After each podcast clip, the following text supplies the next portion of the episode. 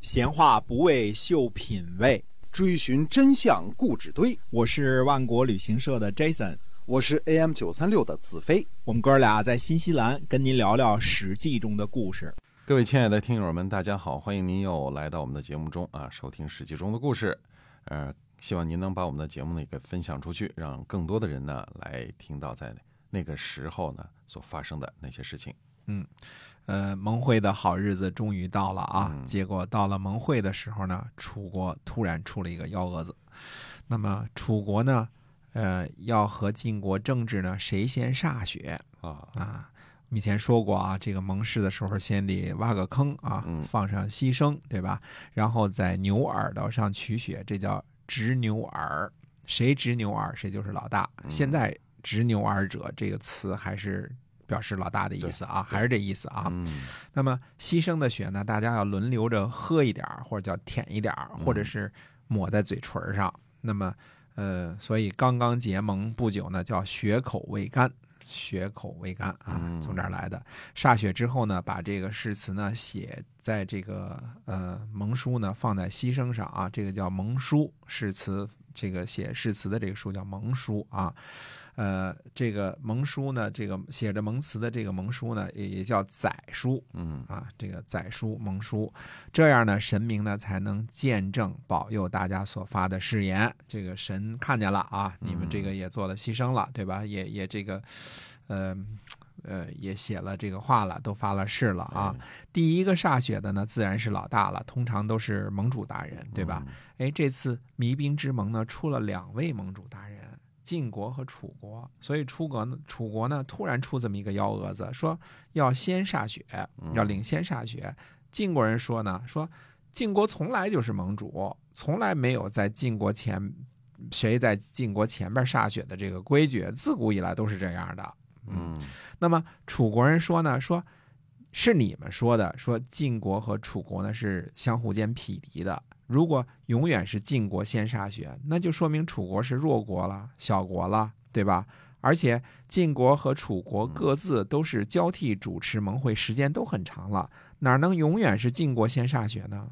哎，嗯所以我们看出来啊，楚国对于这次盟会是做了非常充分的准备的。哎提什么要求，呃，内穿铠甲进入会场，嗯在盟誓的一刹那提出这个歃血的问题，什么时候提，提什么，所有这些都经过事先的仔细的推敲和沙盘推演，对吧？？嗯否则不可能拿捏的这么准嘛，对吧？对之前也没露出这信儿来，让让晋国有点准备，是吧？没错，突然歃血的时候，而且有后边的言辞都已经准备好了，这事儿让这个晋国没法回复啊，对嗯对吧？楚国提出的要求是合理的，既然是弭兵，那就是两大军事集团放下武器进行和谈，对吧？？哎，那肯定是两边对等的，不对等怎么和谈呢？对吧？嗯？所以不可能永远是晋国占先。那么楚国提出这个要求呢，晋国没有十全十美的解决方案。就算这次晋国领先了，那下次也该轮着楚国了吧，对嗯吧？？而且晋国呢，就连这一次也没有坚持，也没有争取。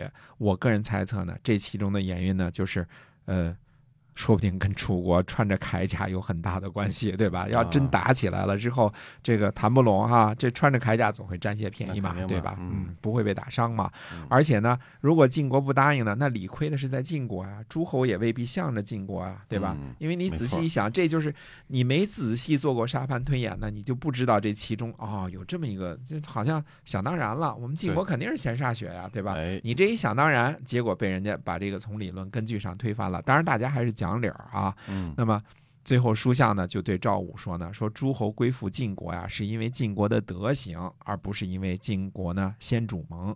呃，先生您呢致力于修行德行，就不要争谁先歃血了。嗯，而且诸侯结盟呢，小国也可能主持盟会啊。嗯这次呢，让楚国呢认为晋国吃了亏，成了小国了，不是也可以接受吗？这也没什么大不了的嘛。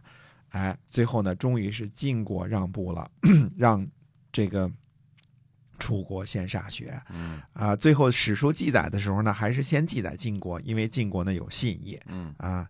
但是呢，这样一让呢，确实是会给后来造成很大的困扰和麻烦。这个以后我们再说啊。